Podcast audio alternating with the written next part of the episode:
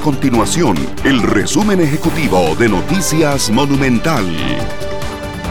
Hola, mi nombre es Fernanda Romero y estas son las informaciones más importantes del día en Noticias Monumental. El sector privado lanzó una iniciativa de unión para que las farmacéuticas les vendan vacunas contra el COVID-19 y así avanzar en el proceso de vacunación contra esta enfermedad.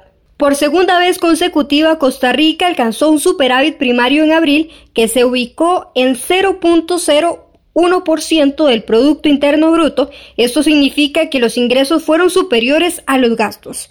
No obstante, el pago de intereses ascendió a casi 698 mil millones de colones, siendo la cifra más alta de los últimos 15 años. Estas y otras informaciones usted las puede encontrar en nuestro sitio web www.monumental.co.cr. Nuestro compromiso es mantener a Costa Rica informada. Esto fue el resumen ejecutivo de Noticias Monumental.